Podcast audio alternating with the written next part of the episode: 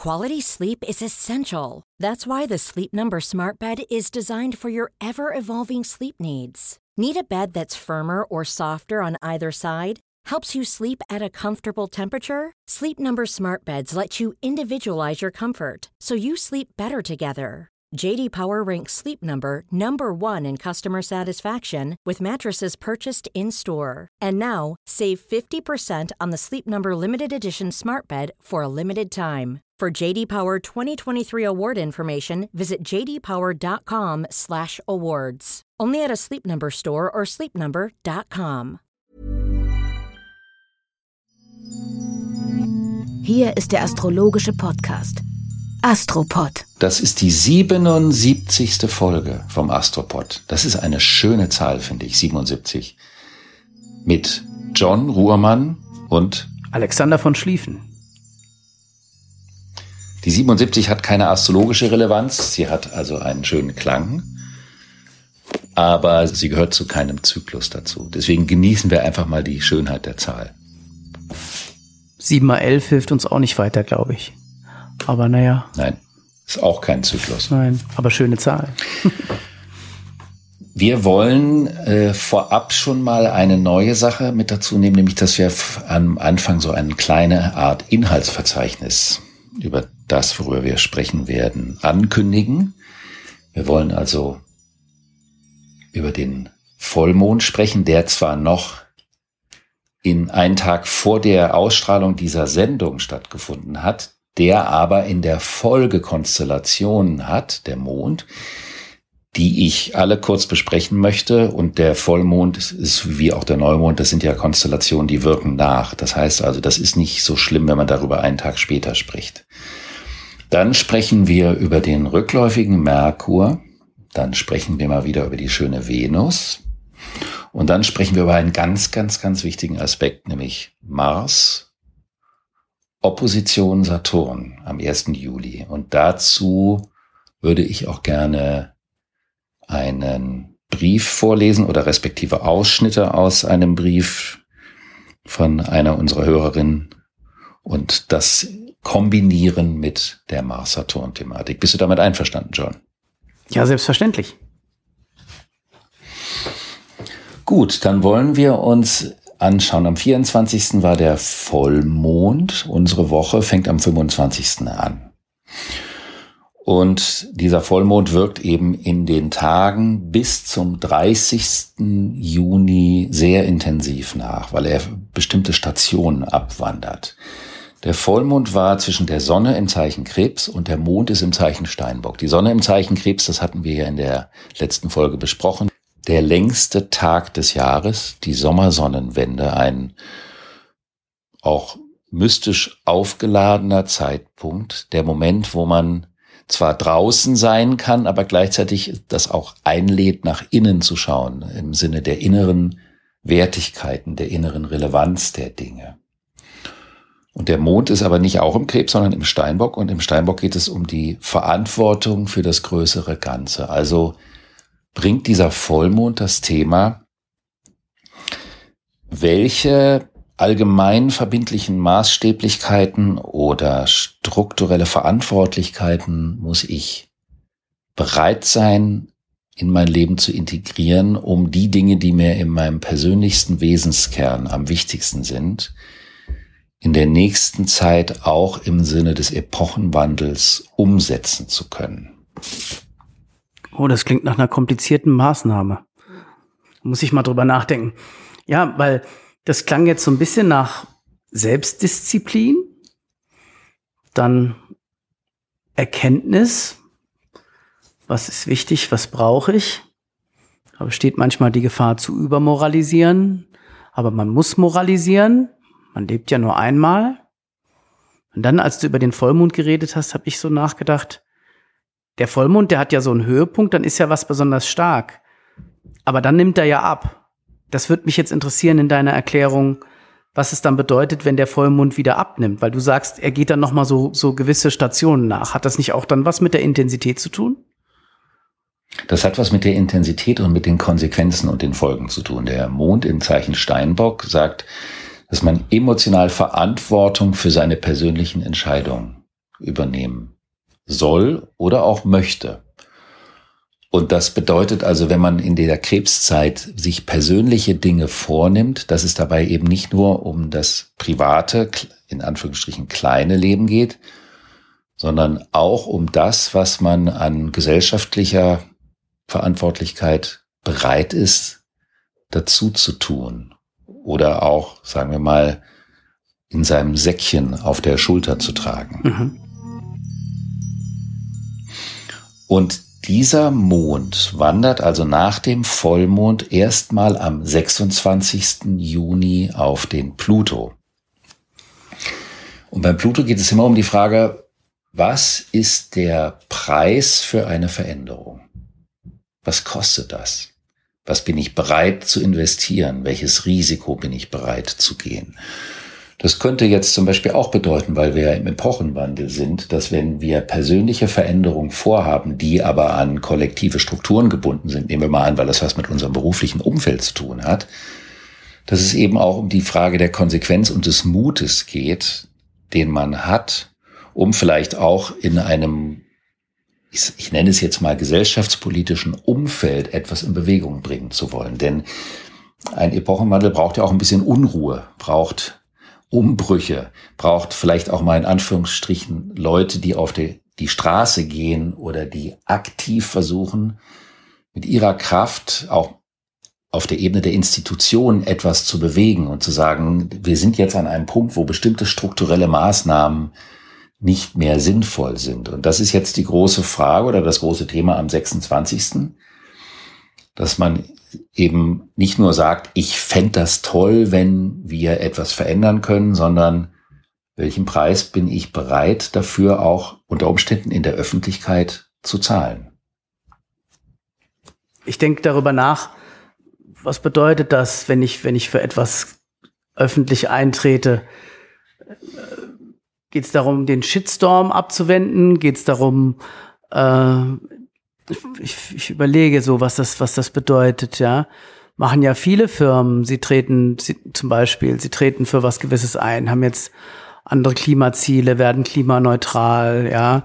Ähm, was, was ich fürchterlich anstrengend finde, ist äh, gerade in diesen Zeiten bei großen Sportveranstaltungen die übertriebene Werbung, die überall ist. Ich habe mich erst über Cristiano Ronaldo geärgert, als er die Cola-Flaschen beiseite geschoben hat. Aber jetzt finde ich es eigentlich großartig, ja, in dieser Interviewsituation. Du trittst vor die Presse, vor die Weltöffentlichkeit, 600 Millionen Menschen schauen zu. Und du nimmst dir erstmal frei raus, vom größten Getränkemittelkonzern der Erde die Flaschen beiseite zu schieben und zu sagen, nee, ich trinke Wasser. Vielleicht ist das so ein gerade Stehen in der Krebszeit, ich weiß nicht. Ja, so ein bisschen der ökonomischen Umweltverschmutzung entgegentreten. Gar nicht der Umweltverschmutzung an sich, sondern vielleicht auch der ökonomischen Umweltverschmutzung, dass alles ökonomisiert ist. Ja, aber die ökonomische Umweltverschmutzung und die Ökonomisierung aller Lebensbereiche führt ja zu einer seelischen, geistigen und ökologischen Umweltverschmutzung. Das hat ja eine Folge. Das ist ein Komplex, der hängt zusammen, genau. Ja. Und da zu sagen, da gibt's Punkte, wo es reicht. Und das ist ja auch etwas, was man in, zum Beispiel im Rahmen dieser Veranstaltung der Europameisterschaft auch immer wieder merkt, dass Fußballer auch gegen Rassismus oder Homophobie oder irgendwelche Arten von rechtsradikalen oder politischen Ausgrenzungstendenzen eine Position beziehen und die Notwendigkeit der öffentlichen Position für ein persönliches Anliegen. Das ist das, was in dieser Woche infolge des Vollmondes herausgefordert wird. Und am 27. stößt der Mond auf den Saturn und da geht es eben drum äh, zu erkennen, wo sind die Grenzen der Möglichkeit einer möglichen Gegenposition oder einer Haltung und wo ist es auch Notwendigkeit, sich unter Umständen mit verstehenden oder mit bestehenden Strukturen so zu verschränken, dass man auch effektiv etwas bewegen kann? Auf diese Konstellation werden wir noch eingehen, wenn der Mars da auch reinläuft. Das ist nämlich eine ganz große Hochspannung, die sich dann in dieser Woche aufbauen wird. Am 28. wandert der Mond über den Jupiter und das ist ein Zeitpunkt, wo man neue Allianzen binden kann oder auch Menschen begeistern kann für seine Vorhaben. Das Problem ist bei diesen Konstellationen immer, dass es natürlich leider alle trifft. Auch diejenigen, von denen man sich vielleicht nicht wünscht, dass sie Mehrheiten bilden können. Und am 30. trifft der Mond dann auf den Neptun Und da geht es um die größtmögliche humanitäre oder auch ganzheitliche Vision im Sinne der Erhaltung auch der Natur und der Erde. Weil wir werden ja leider im Moment an vielen Orten mit sehr dramatischen Konsequenzen der Ökonomisierung im Sinne der Umweltverschmutzung konfrontiert. Und dieses Bewusstsein ist eben sehr, sehr wichtig, dass egal wie die Funktionszwänge in einem bestimmten Ablauf sind, wenn die Natur irgendwann nicht mehr mitspielt, dann ist der auch egal, was wir für Ablaufszwänge oder Verwaltungszwänge haben. Ja. Das ist nur eine kleine Konstellation, aber sie regt einen solchen Gedanken an. Entschuldige, John. Es gab ja mehrere große Sterben auf der Erde. Ich glaube fünf. Fünfmal sind sehr, sehr viele Arten ausgestorben. Ähm, niemand weiß so genau warum. Es lässt sich nachweisen. Ähm, gibt viele Theorien, Meteoriteneinschläge, wer weiß, was das noch alles war, ja. An die, äh, sag ich mal, Mystiker, Science-Fiction-Autoren, Fantasy-Autoren. Ähm, ich glaube, das Problem ist in vielen Dingen, wenn etwas top-down geregelt werden soll, also wenn große Organisationen versuchen, ein Problem zu lösen, dann funktioniert das meistens nicht, wenn es auch von unten nach oben geht. Ja. Und also wenn es nach mir ginge, persönlich und nach vielen anderen, wäre wahrscheinlich 50 Prozent der Welt unter Naturschutz gestellt. Ja es lässt sich einfach so in dieser multinationalen, multi, ähm, sag ich mal, auch dogmatischen Welt schwer umsetzen. Es wäre total schön, wenn die, wenn die vielen, die vielen individuellen Wesen ihren Beitrag dazu leisten. Ich habe neulich eine andere Gegend besucht und da war eine große Initiative, da ging es um die Blühstreifen ähm, auf all den Feldern und es war wieder viel mehr Mohn im Feld und die Straßenränder waren nicht gemäht und in den Städten waren die grünen Flächen gar nicht gemäht und überall waren mehr Blüten für die Insekten, die quasi, also die sind nicht der Bodensatz unserer Ökosphäre, aber äh, die Vielfalt der Insekten hat einen sehr, sehr, sehr, sehr, sehr, sehr hohen Anteil daran, dass unsere Natur funktioniert. Das werden viele wissen. Und ähm, ich finde schon, dass man in vielen kleinen Initiativen sieht, dass der Wille da ist. Die Frage ist, wie sehr muss ich das Bild passt nicht oben und unten oder die beiden Enden der großen und der kleinen Entscheider aufeinander zu bewegen, bis sich wirklich was ändert? Oder sind wir Menschen, brauchen wir erst das große Sterben, brauchen wir erst noch mehr auf die Glocke, dass sich das ändert, damit wir die richtigen Prinzipien erfinden?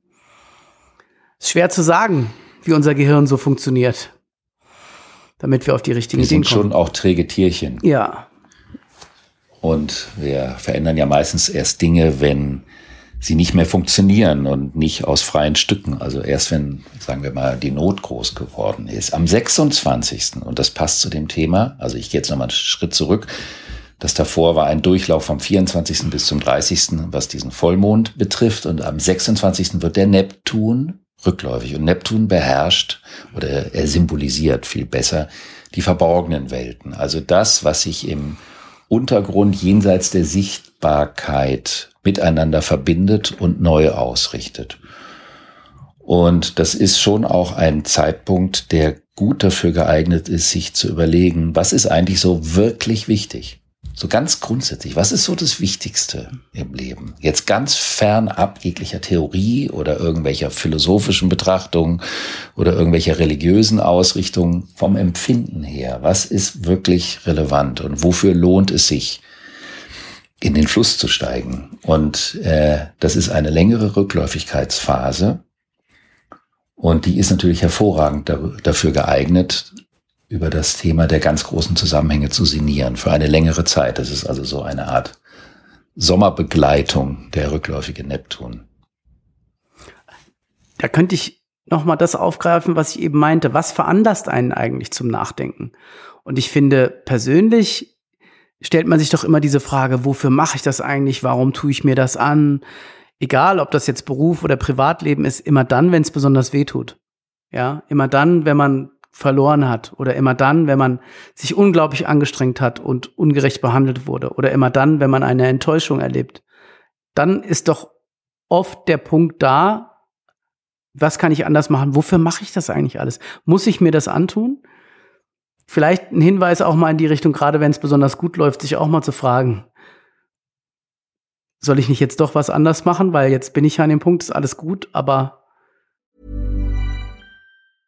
Many of us have those stubborn pounds that seem impossible to lose, no matter how good we eat or how hard we work out. My solution is PlushCare. PlushCare is a leading telehealth provider with doctors who are there for you day and night to partner with you in your weight loss journey. They can prescribe FDA-approved weight loss medications like Wagovi and Zepbound for those who qualify. Plus, they accept most insurance plans. To get started, visit plushcare.com slash weight loss. That's plushcare.com slash weight loss. ich kann jetzt loslassen. Das Loslassen passt völlig zum Neptun und das ist ja dieser Satz von Goethe, wer nie sein Brot mit Tränen aß.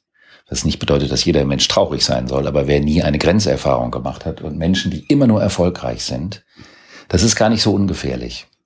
Weil man dann eine Sicht auf die Welt hat, dass alles immer nur gut ist und alles, was man will, auch geschieht. Und das entzieht einem Menschen auch das Vermögen zur Demut, was meiner Meinung nach eines der wichtigsten Eigenschaften ist, um überhaupt eine Beziehung zum Leben oder auch zum Planeten oder anderen Menschen herstellen zu können. Aber wir werden auf den Neptun immer wieder zurückkommen, weil der ja noch für eine Weile in seinem eigenen Zeichen Fische weilt und dadurch vielleicht die Chance gegeben ist, dass immer mehr Menschen sich mit diesen größeren Zusammenhängen auch wirklich inhaltlich und nicht nur strukturell oder weil es gerade in Mode ist, auseinandersetzen. Am 27. Ist okay, John, oder wolltest du noch was sagen? Ich denk nach. Alles gut. denk, denk, alles gut. Am 27. geht die Venus in das Zeichen Löwe. Und da wird sie dann in der kommenden Zeit auch über den Saturn und über den Uranus sprechen, äh, laufen, weshalb ich das Thema jetzt nicht so in die Breite tragen möchte. Ich möchte nur sagen, die Venus im Löwen ist natürlich kraftvoll. Venus steht ja für die Beziehung, auch für die Wertigkeit, die Selbstwertigkeit des Weiblichen, der Frauen. Und die Venus im Löwen sagt die Königin in mir. Also das Bestmögliche könnte man auf der einen Seite sagen. Also welcher Punkt ist im Sinne der weiblichen Würde unantastbar. Und das ist die schöne Seite von der Venus im Löwen. Das ist auch hinsichtlich des Miteinanders oder für die Beziehung eine Zeit, in der man es ruhig mal krachen lassen kann, also in der man die Beziehungen, und das beziehe ich jetzt aber auf Beziehungen aller Art, auch mal gerne feiern kann. Also, dass man sich an einem anderen Menschen oder anderen Menschen freut, dass man sie zum Essen einlädt und dass man einfach das Schöne miteinander feiert. Dafür ist die Zeit auf jeden Fall geeignet. Aber die Venus im Löwen steht auch für den Stolz. Spieglein, Spieglein an der Wand, wer ist die Schönste im ganzen Land? Und für den weiblichen Neid. Also für das, wie man so schön sagt, gegenseitige Wegbitschen der Damen untereinander, wenn sie das Gefühl haben, dass die eine der anderen ins Revier kommt. Und da können ja mitunter sehr böse Dinge geschehen. Das soll aber nicht Thema dieser Woche sein, weil diese Woche wandert die Venus erstmal einfach nur in den Löwen. Dann ist aber der 27. Das ist ein Sonntag, oder? Das ist doch eigentlich dann ein großartiger Tag, um mit alten Freunden wandern zu gehen und die Freundschaft zu feiern. Auf jeden Fall, aber wenn die Venus im Löwen ist, sollte man dann auch was ordentliches zu essen dabei haben. Gut. Wird gemacht. Sehr schön.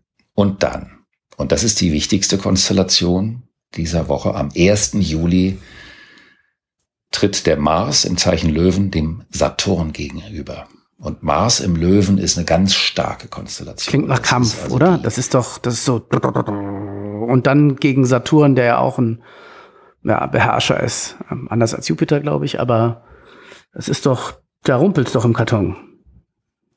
Da rumpelt's amtlich im Karton. Und Mars im Löwen ist der Stolz des Egos. Ich will mich behaupten. Ich lasse mir von niemandem etwas sagen.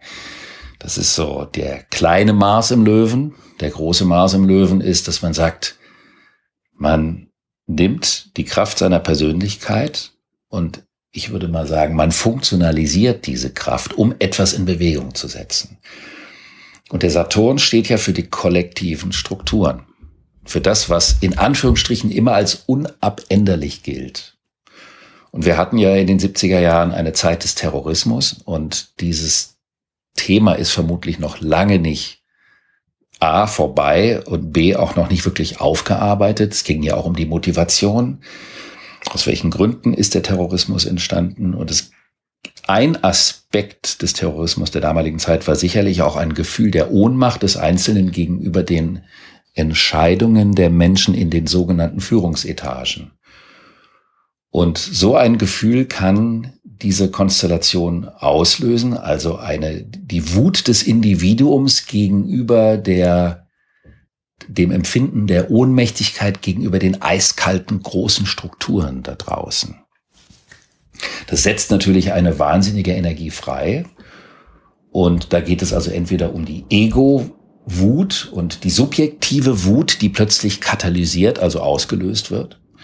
Und die natürlich auch manchmal ein Produkt von Unterdrückungserfahrung im Menschen ist, dann kommt die Wut raus und dann wird sie projiziert. Das ist ja zum Beispiel das, was jegliche Form von extremer politischer Gesinnung, die Grundlage, also die psychologische Grundlage von politischem Extremismus ist immer eine Unterdrückung. Weil wenn jemand nicht unterdrückt ist, dann braucht er sowas nicht und muss nicht seine unterdrückte Wut und seinen Hass auf irgendwelche Minderheiten projizieren, mit denen der ja unter Umständen persönlich auch gar nichts zu tun hat. Und dann wird ja aus der unterdrückten Aggression wird ein Prinzip, was dann in die Gesellschaft auf bestimmte Anteile projiziert wird. Und die große Frage ist also, wo gehört die Energie nicht hin? Wo wird sie falsch als Projektion rausgehauen? Und wofür kann man die Energie einsetzen. Es gibt ein Bild in der Kunstgeschichte, also das gibt's öfters mal. Und zwar, ähm, auch wenn wir das Fischezeitalter verlassen und diese Themen der Kirche und so weiter ja durch die Täler der Ambivalenz schreiten. Die Frage natürlich auch ist, ob die Kirche da jemals wieder rauskommt, aber das ist jetzt nicht unser Thema heute. Es gibt diese bildliche Darstellung von dem zornigen Jesus, der die Händler aus dem Tempel treibt. Weil die im Tempel ihre Ware feil bieten, es im Tempel aber um die Kontemplation geht. Das heißt, sie funktional, es ist praktisch der Zorn auf die Ökonomisierung des heiligen Ortes. Und dann gibt es so Bilder, wie er mit so Ketten auf diese Händler eintritt und schlägt und die mit ihren Tischen und ihren Waren aus dem Tempel raustreibt. Und das ist ja ein Zorn, der weniger mit einer Aggression vermutlich in ihm zu tun hat, also einer subjektiven, als vielmehr der Verletzung eines, ich würde es mal so nennen, eines heiligen Prinzips symbolisiert. Und das ist der Unterschied, würde ich jetzt so formulieren. Vielleicht ist das sprachlich nicht ganz exakt zwischen dem, zwischen Wut und Zorn. Also dass sich der Zorn auf etwas Überpersönlicheres beziehen kann als die Wut, die ja oft sehr subjektiv ist. Auf der anderen Seite ist die Wut manchmal ja auch hilfreich, dass man angekotzt von etwas ist, damit man etwas in Bewegung bringt. Das heißt also, der Ärger über Missstände kann ja auch eine Stimulation für etwas Konstruktives sein. Und ich hatte eine sehr lange, eine auch sehr bewegende Mail von Heike bekommen. Wir nennen ja immer nur den Vornamen. In der sie sich sehr besorgt geäußert hat über den Verlust der Menschlichkeit, den sie gerade erlebt. Und die große Frage, ob das Luftreich nicht auch eine Form von diktatorischen Strukturen symbolisieren kann über die Besetzung von zentralen Positionen innerhalb der Netzwerke. Und natürlich gehören zu dem Luftkönigreich auch Schattenseiten, aber ähm, wir haben es mit einem jahrelangen Übergang zu tun. Wenn man sich die letzte Übergang Anfang des 19. Jahrhunderts anschaut, äh, das hat ja auch teilweise Jahrzehnte gedauert, bis die neue Epoche so richtig greifbar war, also das Erdreich. Und deswegen können wir nicht davon ausgehen, dass das Luftreich sich innerhalb von ganz kurzer Zeit manifestiert. Und natürlich kämpfen überall die Geister der alten Welt gegen ihren Untergang. Und natürlich ist es vielleicht auch wichtig, im Kontext der Astrologie darauf hinzuweisen, was diese Konstellationen symbolisieren und was sie auch möglich machen und vielleicht den Aspekt darauf zu legen, welche Gestaltungsmöglichkeiten sich ergeben, anstatt darüber zu sprechen, äh, dass da Schwierigkeiten kommen, gegen die man nicht aufbegehren kann. ich finde das interessant, was die Heike gesagt hat. Weil es kann ja auch schiefgehen. Ja. Also das Bild des Luftreiches, ja, also dieses Element Luft, das sind ja relativ frei, wenn wir jetzt mal im physikalischen Bild bleiben, frei im Raum schwebende Teilchen, ja, froh und frei miteinander. Ja, dieses Bild, das wir bemühen von diesem Element, ähm, es könnte ja sein, dass es eben nicht so ist und wir nicht frei miteinander wirken können, sondern die Vernetzung ins Negative kippt und ja, Singularitäten entstehen da drin. Und zwar nicht im positiven Sinne. Ich glaube, genau das ist die Gefahr. Und wenn man dem entgegentritt, also Monopole, ja, also Deutungshoheiten, Dinge, die allein für sich stehen und nichts anderes kennen. Das ist ja der Charakter des von dir, ja, ähm, im positiven Sinne propagierten Luftzeitalters. Und es bedarf dieser Gefahr, dass es überhaupt ein Luftzeitalter geben kann, weil sonst würde es ja gar nicht gehen. Also das ist zumindest meine Betrachtung daraus. Du brauchst die Gefahr des Kippens in maximale Unfreiheit, in Monopolisierung, um zu begreifen, wie wichtig Freiheit ist. Sonst kannst du die ja nicht kennen. Das finde ich einen sehr konstruktiven Ansatz. Die Notwendigkeit der Begegnung mit bestimmten Abgründen, damit man den Schwung in eine Gestaltungsrichtung nehmen kann. Das hatten wir auch am Anfang schon, dass es irgendwo schiefgehen muss. Es wäre nur ganz schön, wenn wir uns da ein paar Dinge ersparen würden, sondern gleich richtig draufschauen und sagen, worum geht's eigentlich? Aber dazu können wir auch sagen, dass ein wesentlicher Aspekt des Luftreichs ist, dass viele einfach mitmachen und nicht nur sitzen und abwarten und die vermeintlichen Politiker das alles erledigen lassen, sondern dass wir Menschen uns alle engagieren, da wo wir können, mitzugestalten. Und das wäre ein großer Unterschied im, im, im Vergleich zu dem Erdkönigreich. Also es ist eine spannende Woche, es ist eine spannende Zeit. Mars kann man immer gegen oder für etwas nutzen. Und gerade wenn es so spannungsvoll ist, ist es wichtig, sich eben zu fragen, wo gehört die Energie hin und wo gehört sie definitiv nicht hin.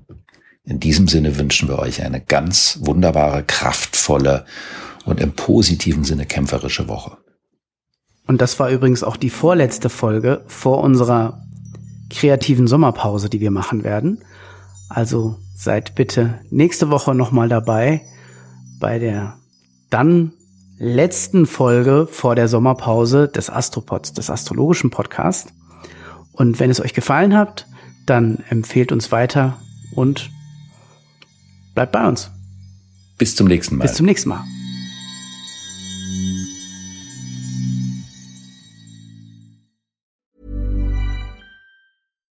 When we're on a budget, we still deserve nice things.